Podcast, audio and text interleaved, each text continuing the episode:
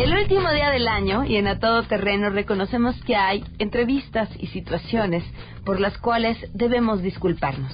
Eh, contenido que les compartimos, que no generó nada más que arrepentimiento en este equipo y así es como les presentamos hoy el Mea Culpa del 2018. Mi esposo es muy conocido en los medios, pero es su trabajo, el mío es mi trabajo y en mi trabajo vamos a combatir eh, la corrupción a fondo con estas medidas. Además, la última parte de Escuelas al 100, la investigación eh, que les eh, presentamos para revelar el mal uso de los recursos del gobierno federal, de la administración de Enrique Peña Nieto, que se supone iban a cambiar la situación de infraestructura de las escuelas en el país. Para poder tener una educación de calidad se requieren también escuelas de calidad y escuelas en condiciones de dignidad. Tenemos buenas noticias y más, así que quédense así arrancamos a todo terreno. MBS Radio presenta a Pamela Cerdeira en A Todo Terreno donde la noticia eres tú.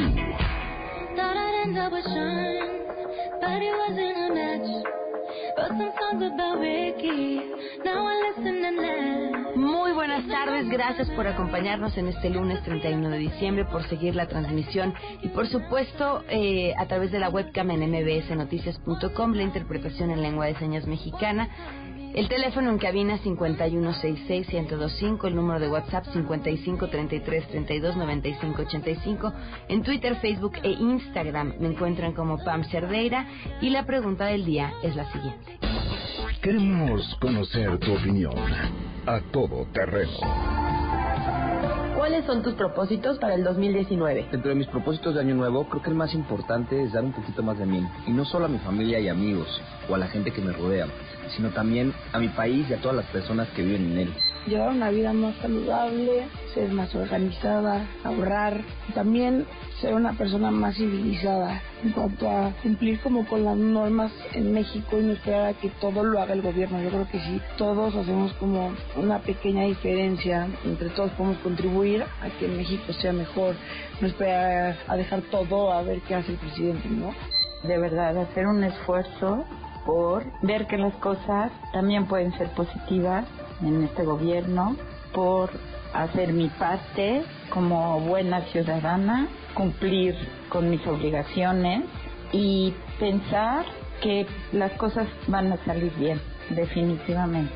Este país se lo merece. Un buen propósito sería que nos respetáramos todos un poquito más en el tráfico, en el tránsito, no pasarnos altos. Bajar de peso, hacer ejercicio para así evitarle al sistema de salud de México un gasto innecesario por diabetes o obesidad mórbida.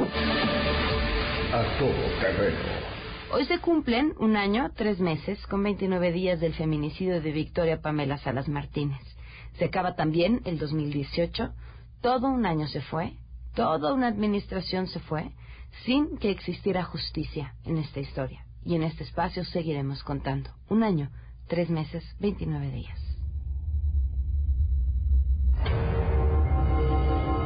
Como personas no sabemos a quién o cómo nos lo explican y nosotros caminamos de un lado hacia otro, no viendo a ver quién nos va a dar respuestas, quién nos va a dar respuestas. Victoria, pues nada.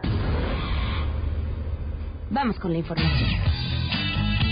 En la madrugada del sábado, el Congreso Capitalino aprobó el presupuesto de egresos 2019 para la Ciudad de México, en cuya sesión hubo un intento débil de oposición del PAN, instituto político que terminó por avalar el proyecto, aunque planteó algunas reservas que fueron desechadas en lo particular. Al respecto, el diputado Mauricio Tabe aseguró que la administración que encabeza Claudia Sheinbaum contará con 234.016 millones de pesos para hacer frente sin pretextos a las demandas de los habitantes de la metrópoli. En lo aprobado destacan la reducción de 600 millones que tuvo el Congreso en relación al presupuesto de 2018, los aumentos de secretarías de obras y servicios y del sistema de aguas de la Ciudad de México, así como los más de 42.818.59 millones de pesos destinados a las 16 alcaldías. De igual forma, el Congreso local aprobó la ley de ingresos, la cual estima un ingreso de 234.016 millones de pesos, de los cuales 114.000 millones de pesos corresponden a ingresos propios y 119.000 a recursos federales.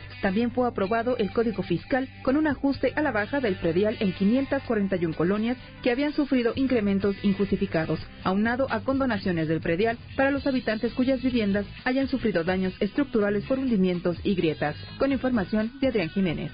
El Sistema de Protección Integral de Derechos de las Niñas, Niños y Adolescentes, CIPINA, llamó a padres, tutores y a personas que tratan con niñas y niños a erradicar la violencia como método de enseñanza. A través de la red social Twitter, la cuenta oficial del sistema mencionó que la violencia infantil no debe de ser un fenómeno cotidiano. Erradiquemos la idea de que es por su bien, exhortó la dependencia que opera desde la Secretaría de Gobernación y con las etiquetas vivir sin violencia es su derecho. Los golpes, el maltrato y la humillación como métodos de crianza dejan huellas imborrables, aclaró el Cipina, al enfatizar que la infancia tiene derecho a vivir libre de toda forma de violencia. El Cipina resaltó que en vísperas del 2019 todavía 14 entidades federativas no prohíben el castigo corporal. Con información de Rocío Méndez.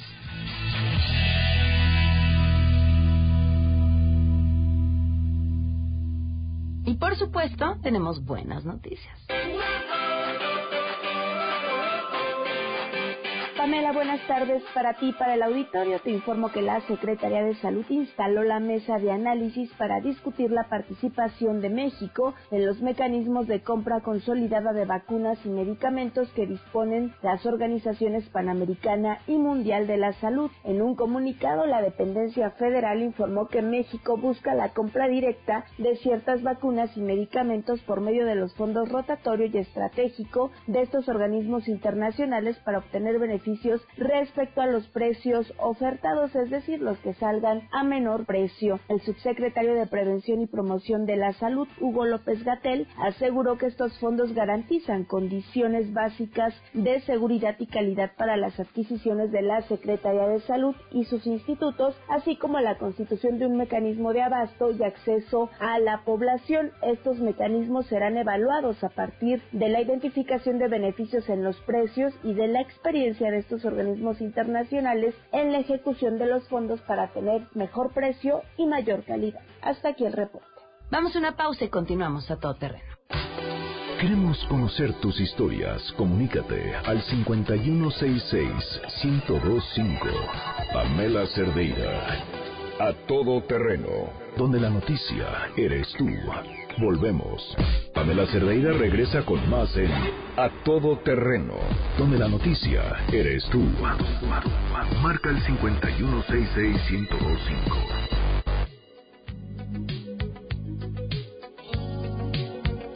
Desde la semana pasada les hemos estado presentando una investigación sobre el programa Escuelas al 100, una investigación sobre este eh, proyecto que buscaba invertir 50 mil millones de pesos en infraestructura educativa en todo el país y lo que ha pasado, bueno, pues desde quién es, de dónde vino el dinero, cómo se tiene que pagar el dinero, quién invirtió en esos eh, certificados, qué pasó en los estados, qué pasó con las escuelas en la Ciudad de México y hoy los datos con los que cerramos son con los que dio a conocer la Auditoría Superior de la Federación en su más reciente informe.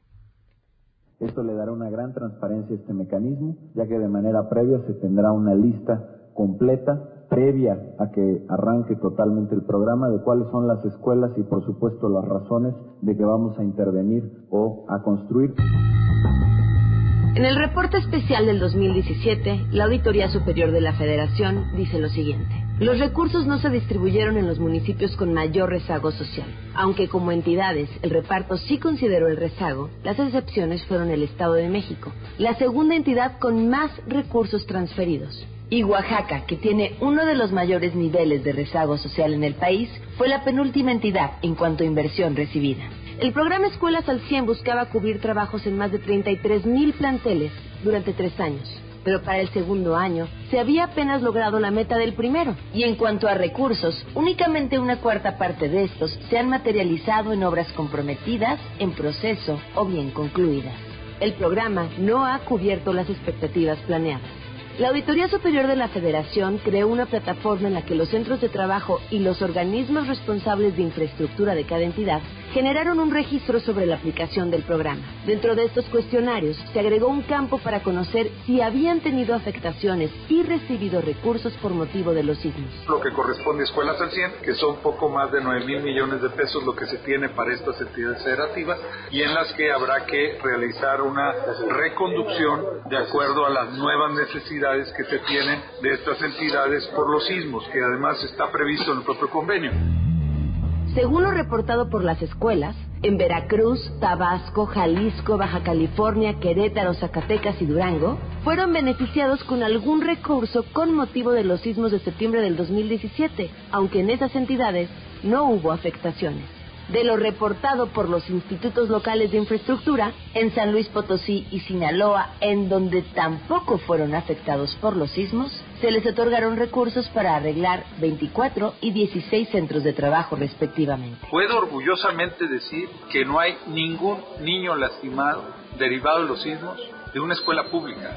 Es decir, las escuelas cumplieron con el compromiso que tenían como tal. Pero, dada su antigüedad, hay una buena cantidad que tenemos o que reconstruir o que realizar un reforzamiento estructural en ellas y en eso vamos a ser total y absolutamente acuciosos. El programa estaba basado en ocho componentes a atender.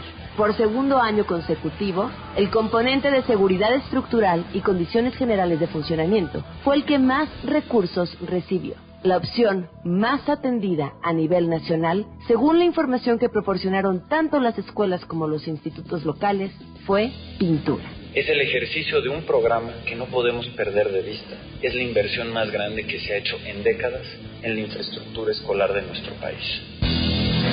Entre las principales irregularidades que encontró la auditoría referentes a la aplicación de los recursos del programa, se encuentra la falta de documentación justificativa y o comprobatoria del gasto obras terminadas que no se encuentran en operación, penas convencionales no aplicadas, falta de amortización de los anticipos, recursos ejercidos en conceptos que no cumplen con los objetivos del programa, obra pagada no ejecutada o mala calidad. También como parte de la transformación de las escuelas tiene que ver su transformación física, que es fundamental. Para poder tener una educación de calidad se requieren también escuelas de calidad y escuelas en condiciones de dignidad. El Estado de México concentró el mayor monto por irregularidades detectadas por la Auditoría Superior de la Federación. Esto solo del ejercicio fiscal 2017, por 765 millones de pesos. Solo lo detectado en el Estado de México representa el 91.8% total de las irregularidades del país siempre a las órdenes para rendir cuentas, para informar sobre la marcha y la ruta de este programa fundamental, pero también de todos los que tienen que ver con el cambio y con la transformación educativa. El programa Escuelas al 100 termina este año. Al pago que tendrán que seguir haciendo los estados le faltan más de 20 años. Porque ustedes aseguran que con el programa Escuelas al 100 se rehabilitaron 30.000 escuelas con sanitarios, mobiliario y equipamiento. Pero al mismo tiempo, los escándalos de corrupción de, en este programa quizás rebasen lo imaginable. Es decir, las de ustedes son escuelas al 100, pero de corrupción.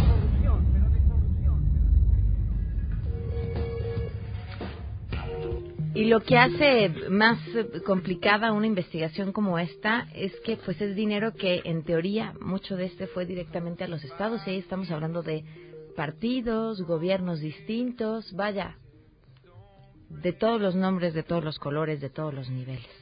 Pero ahí está la información. La investigación completa la pueden encontrar en el portal de MBS Noticias. Se meten a todo terreno y ahí pueden encontrar las cinco entregas que hemos presentado. Y bueno, pues aquí concluye. Vamos a una pausa y continuamos a todo terreno.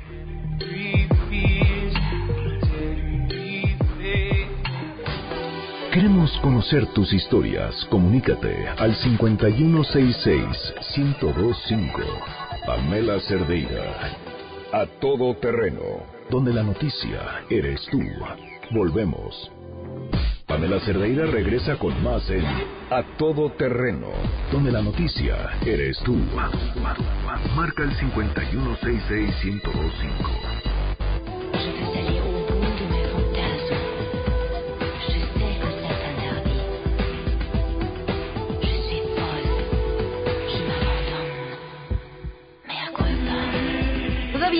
Llevaban a cabo las elecciones en medio de la campaña, Irmeréndira Sandoval ya había sido designada como la futura secretaria de la Función Pública en caso de que Andrés Manuel López Obrador llegara al poder, como sucedió. En esa ocasión, en la que tuvimos la oportunidad de platicar con ella, había justamente eh, surgido, pues, en realidad un rumor de que había un posible conflicto de interés por el trabajo de su esposo, el doctor, doctor Ackerman, en un medio de comunicación ruso y la posible injerencia de Rusia en el proceso electoral de México. Platicamos de muchas cosas con ella y por supuesto ese tema tuvo que salir a la mesa, lo que la hizo enojarse muchísimo y lo que hace que hoy la tengamos aquí en nuestra mea culpa. Aunque no sabemos si Irmerendira Sandoval se enojó por la pregunta de los rusos o porque le cambié el nombre en medio de entrevista. Por lo que quiera que haya sido, esta es nuestra culpa. Norma, se me, se me acaba el tiempo y no quisiera irme sin el elefante blanco, que, sé que ya has de estar hasta el copete de hablar de este tema.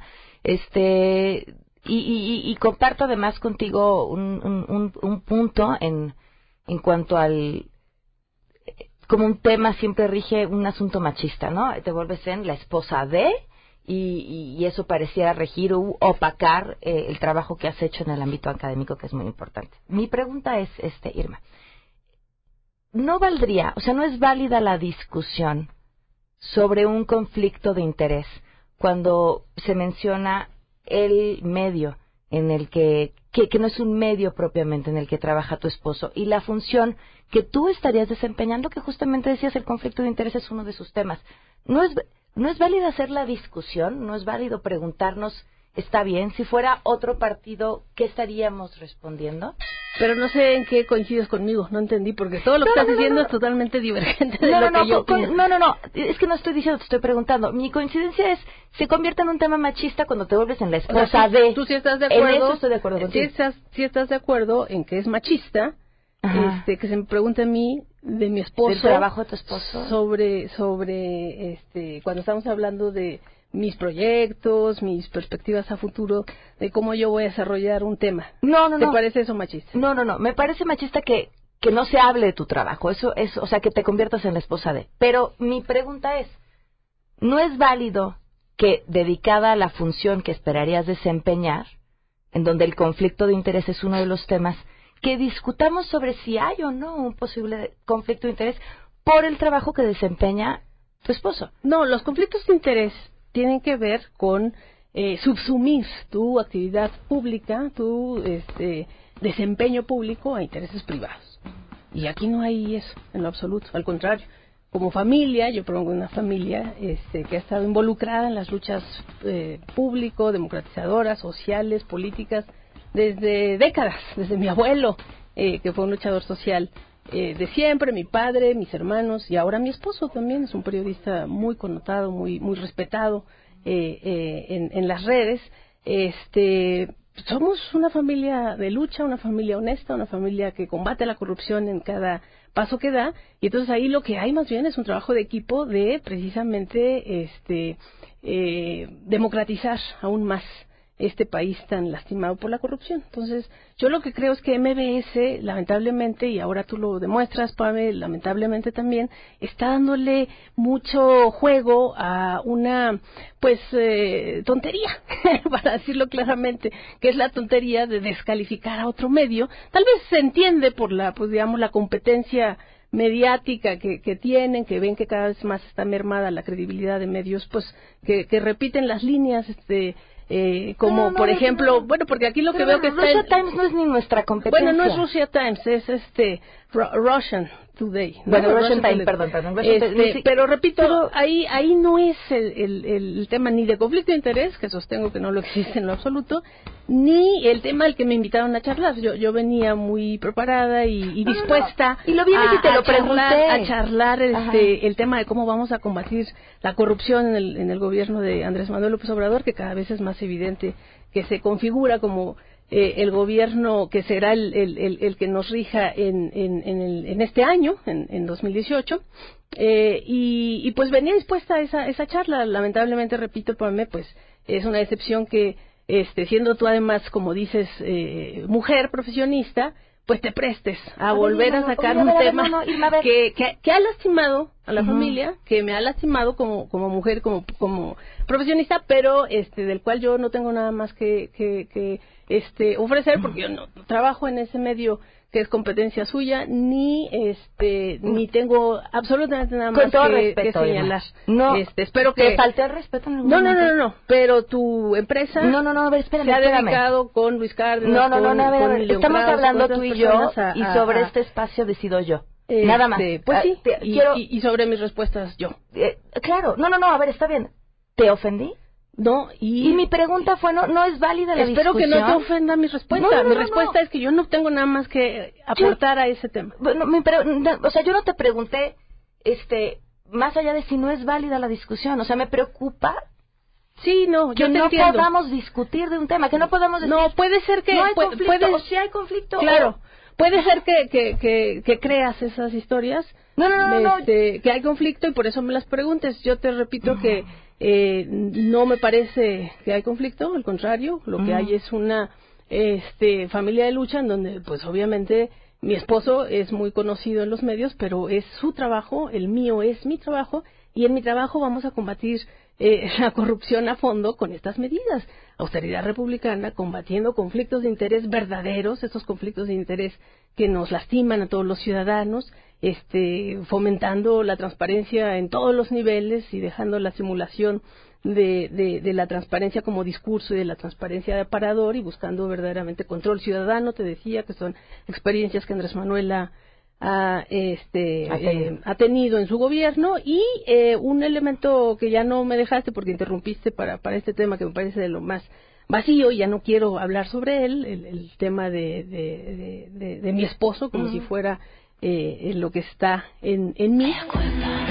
Otra de las razones por las que pedimos, ofrecemos disculpas este año en esta sección en la que nos gusta hacer pues un acto de contrición con nuestro público y prometer que seguramente la volveremos a regar, pero ahora será de maneras distintas, tiene que ver con esta mesa. Justo también en el proceso electoral decidimos hacer una mesa para conocer cómo estaban los jóvenes que iban a votar por primera vez y entender si iban a votar, si querían, si estaban informados, cómo era que tomaban esa decisión y además iban a ser justamente los jóvenes los que tuvieran un mayor peso en las pasadas elecciones. Así que decidimos hacer una mesa de jóvenes electores y el resultado fue terrible. Uno, porque pues nos costaría mucho trabajo pensar que es así como piensan la mayoría de los jóvenes, o que los invitados en nuestra mesa fue tan siquiera representativo de un porcentaje importante de la juventud, y dos, porque algunos de ellos ni siquiera tenían edad suficiente para votar. Hoy, los que decidirán el futuro del país. Ajá, qué título, ¿verdad? Hasta pusieron era de susto. Eh, el, peso del voto de los jóvenes, eh, aquellos que votarán por primera o segunda vez en este proceso electoral, eh, tiene muchísima importancia y los que lo vemos ya desde atrás decimos, ah, ¿y qué estarán pensando? ¿Van a votar? ¿Por quién van a votar? Bueno, no necesariamente que nos digan por quién, pero, pero ¿qué están buscando? ¿Cómo tomarán esa decisión? Marian Salcido nos acompaña, bienvenida. Gracias por estar con nosotros, Marian. Mm, a ver, Marian, dinos, ¿cuántos años tienes? 22. 22 años. ¿Qué estudias, Marian? Dirección de Empresas de Entretenimiento. ¿En qué semestre estás, Marian? En sexto semestre. En sexto semestre. Ángel Tenorio, que ya conocen porque lo hemos escuchado aquí, bueno, lo escuchamos hace mucho tiempo, parte del proyecto de Amarte MX. Ángel, bienvenido, ¿cuántos años tienes?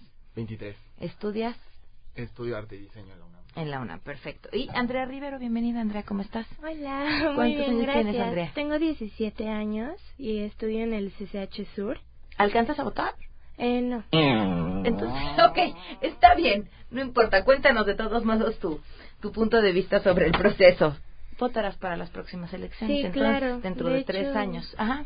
Eh, yo siento que esta es una época muy importante, ya que las redes sociales han sido un implemento para, para llevar una controversia para todos los, los eh, para, para las personas que buscan ser presidentes. Ajá eh, las personas de ahorita, los chavos, que ya pueden votar, eso es muy importante porque pues ya estamos como muy informados. Hace muchos años los chavos que apenas empezaban a votar estaban totalmente desinformados, no había medios de comunicación como ahorita que de verdad es masivo y yo creo que estamos más informados que los adultos como tal, o sea, como que sabemos más qué está bien y qué está mal y sinceramente eso me parece como muy padre, no sé. ¿Por qué crees que están más informados? ¿Por las redes sociales? Por las redes sociales, porque los chavos usamos evidentemente más las redes sociales por popularidad o X cosa, pero pues al tiempo de usar las redes sociales nos enteramos de muchas cosas que pueden ser verdad o también pueden ser Es que era justo lo que te iba a decir, no todo, así como nosotros crecimos educados a no todo lo que ves en la televisión es verdad, pues mucho menos lo que sucede en las redes sociales. Sí, claro. De hecho, deben de ser medios comprobados como eh, periódicos que, que avalen, que sean avalados. Tema. ¿Tú cómo, cómo ves este proceso electoral? Se ve un poco oscuro, podría decirlo. Eh, desde años pasados se hablaba de las elecciones del 2018 podrían tener problemas, ¿no? Y lo hemos estado viendo con lo que ha estado sucediendo. Y también con lo que se dice, ¿no? Cuando, piensas en votar o cuando eras pequeño, porque había como campañas en las que los niños podían acompañar a sus padres a las casillas y te daban una papeleta de colores y tú jugabas a votar. Era como ensayar. Pero parece que de eso se trata el sistema electoral mexicano, como de ensayar, como del simulacro, como de jugar a elegir y al final del día parece que no. O sea, sientes que este voto que tú vas a emitir, vas a votar, supongo. Sí.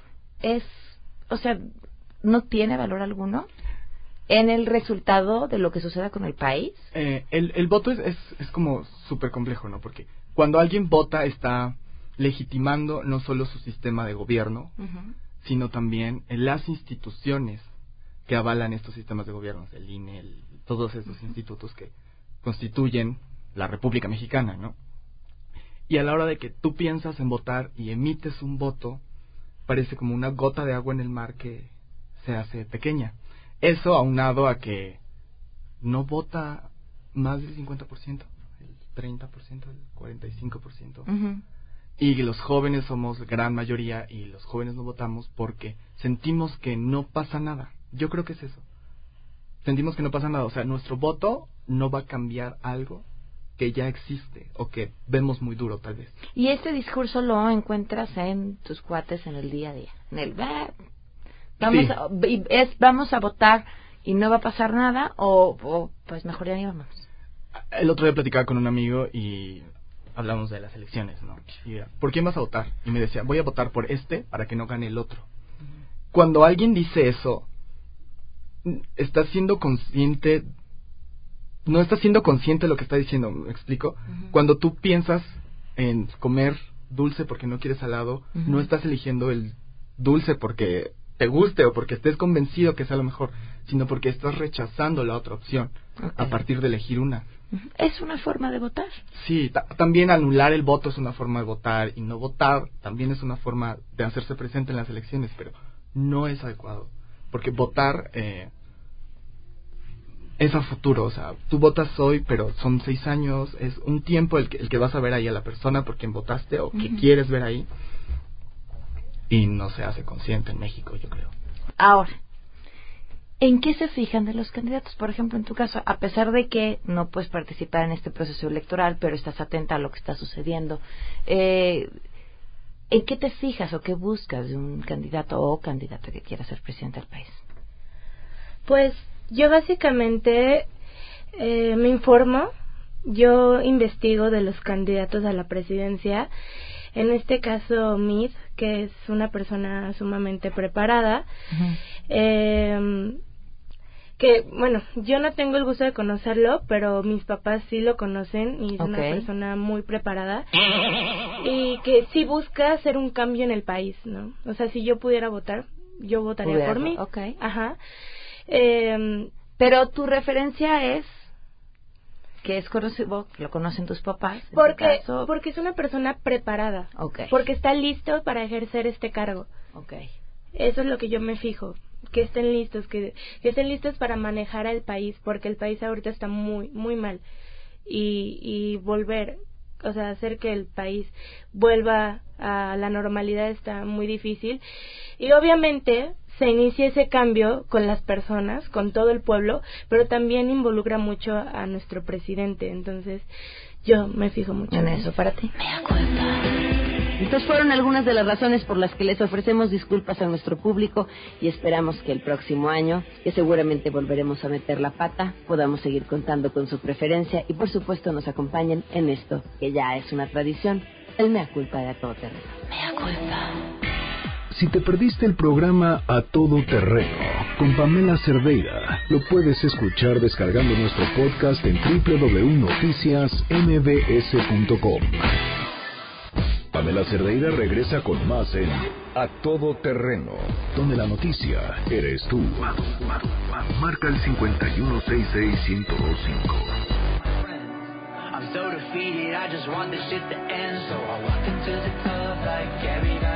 Nos acompaña hoy un, un, gran arquitecto, además una persona interesantísima con quien platicar y también hay que decirlo, un hombre comprometido con su entorno me encanta que estés aquí hoy, Juan Carlos Van Garner. ¿Cómo estás? Bien, gracias. Gracias, por, estar aquí. Para platicar acerca de, de el cerebro, la arquitectura, el diseño, la influencia que tienen los espacios en los que estamos sobre, ¿qué le dirías? ¿Nuestra felicidad?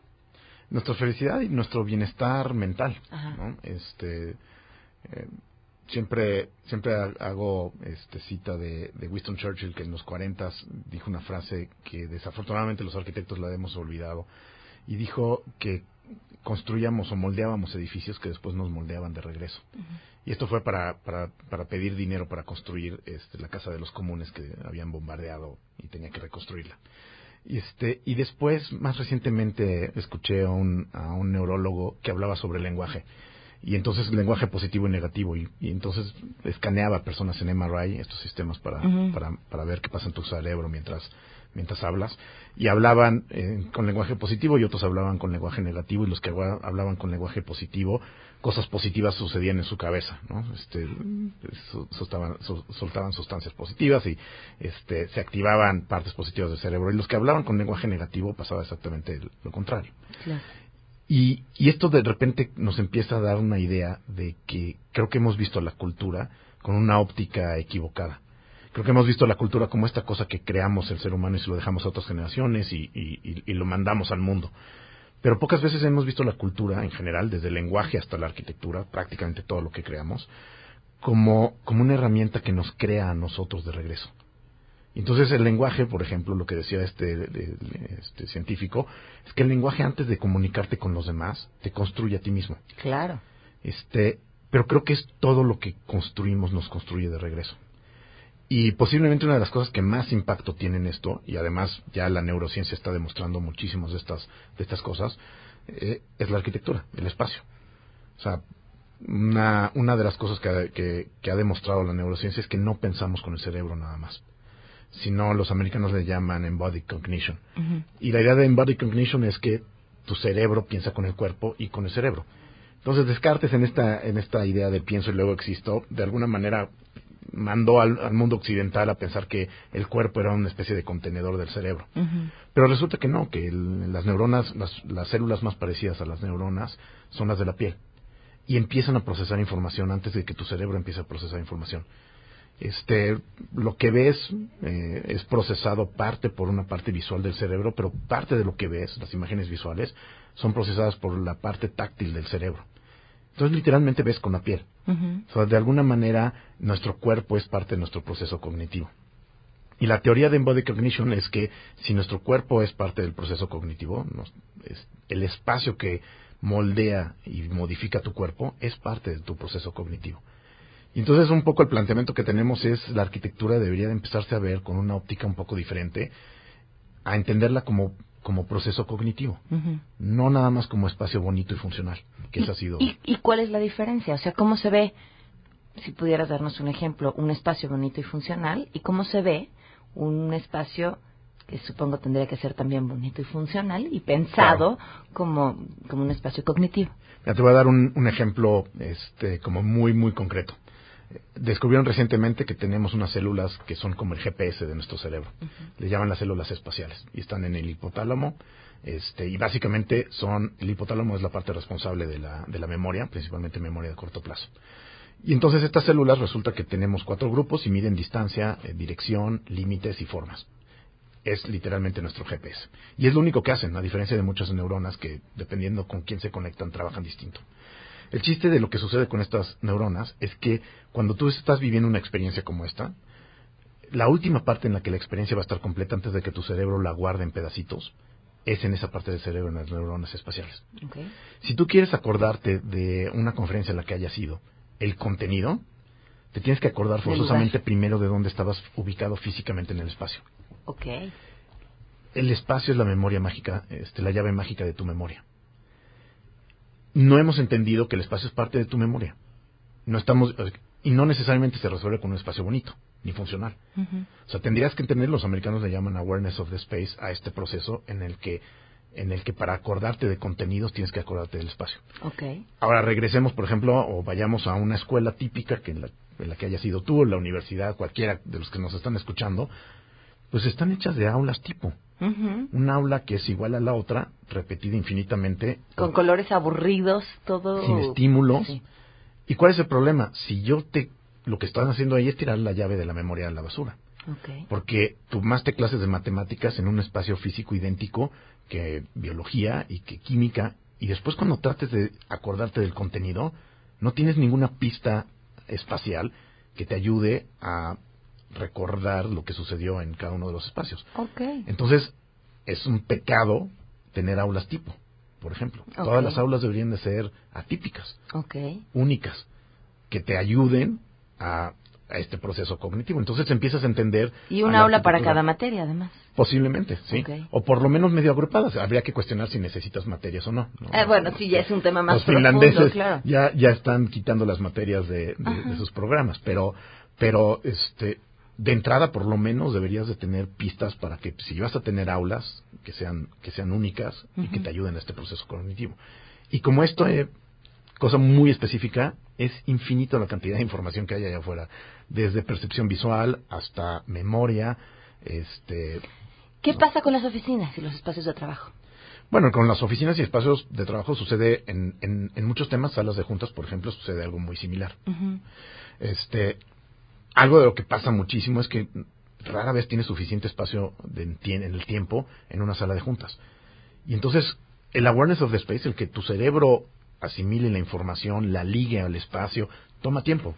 Hay quienes dicen que te toma cerca de 15 minutos que, termines de, de este, amalgamar toda esta información y, y, y guardarla.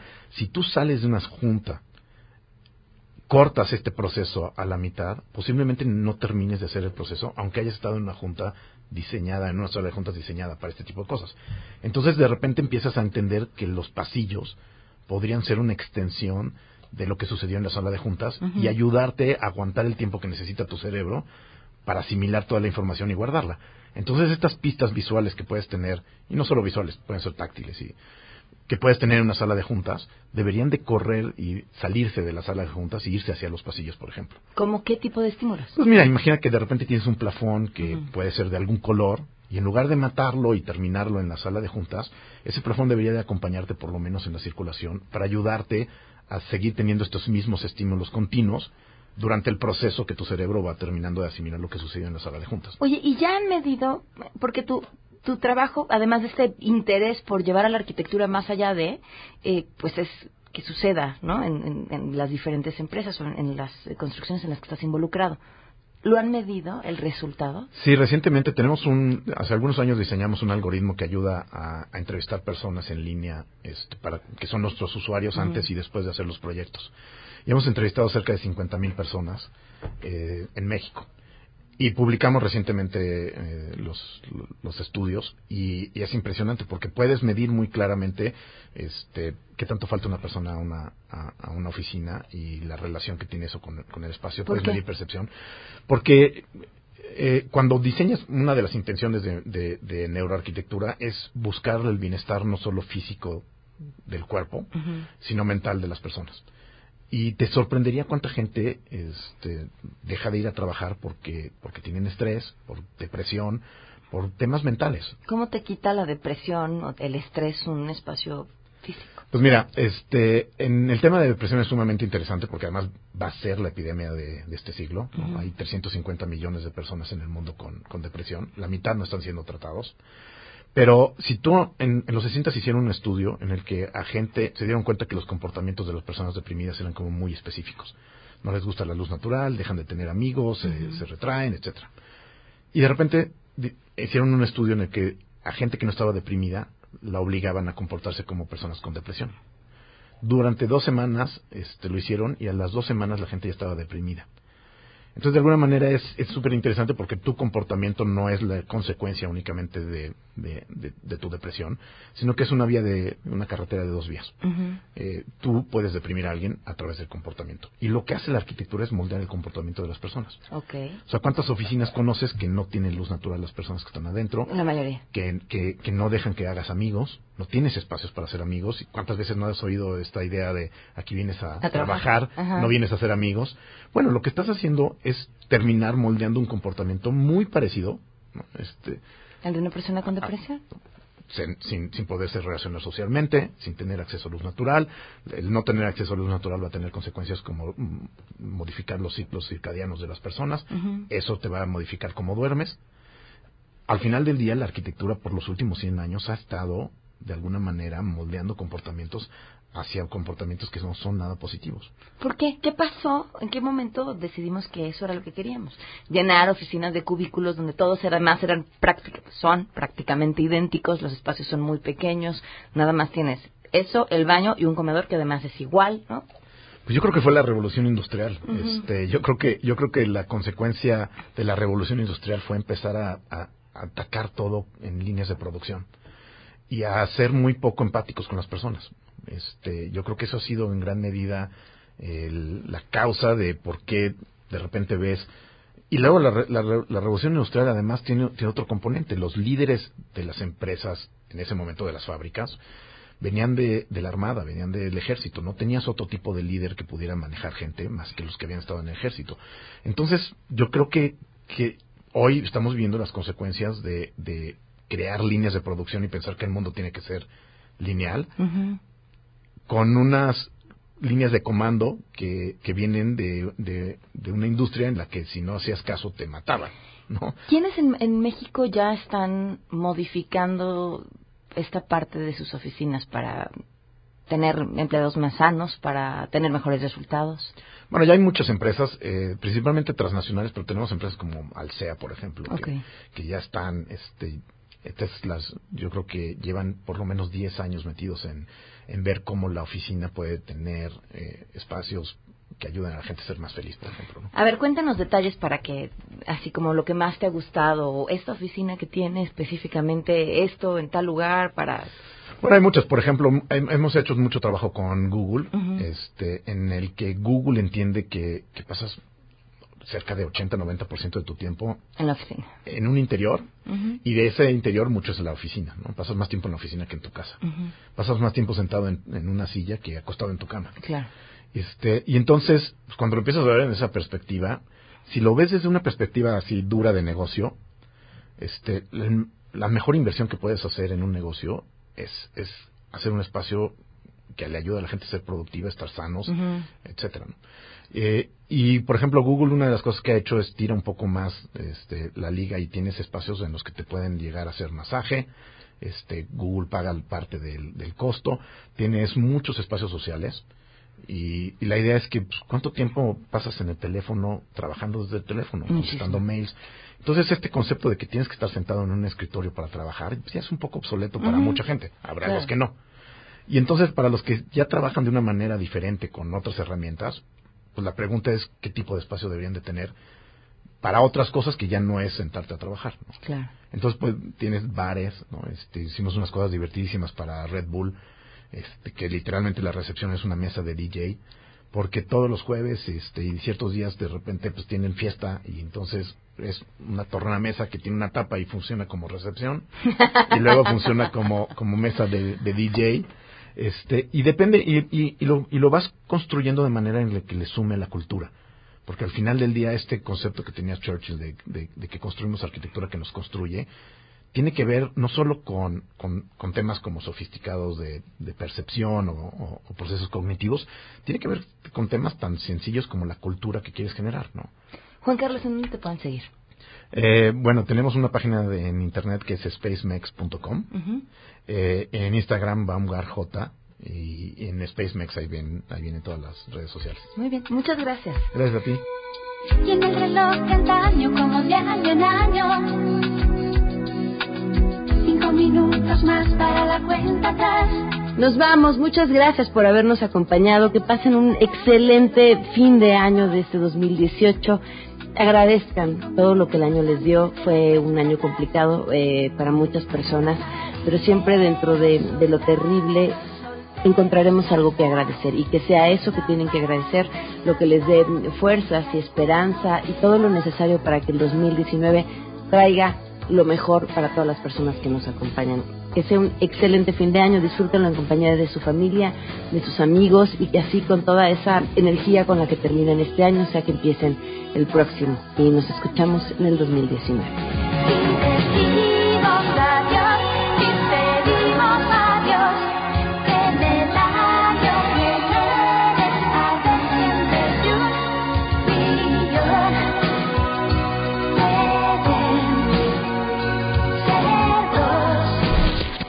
MBS Radio presentó a Pamela Cerdeira en A Todo Terreno. Te esperamos en la siguiente emisión, A Todo Terreno, donde la noticia eres tú. MBS Radio, en entretenimiento, estamos contigo.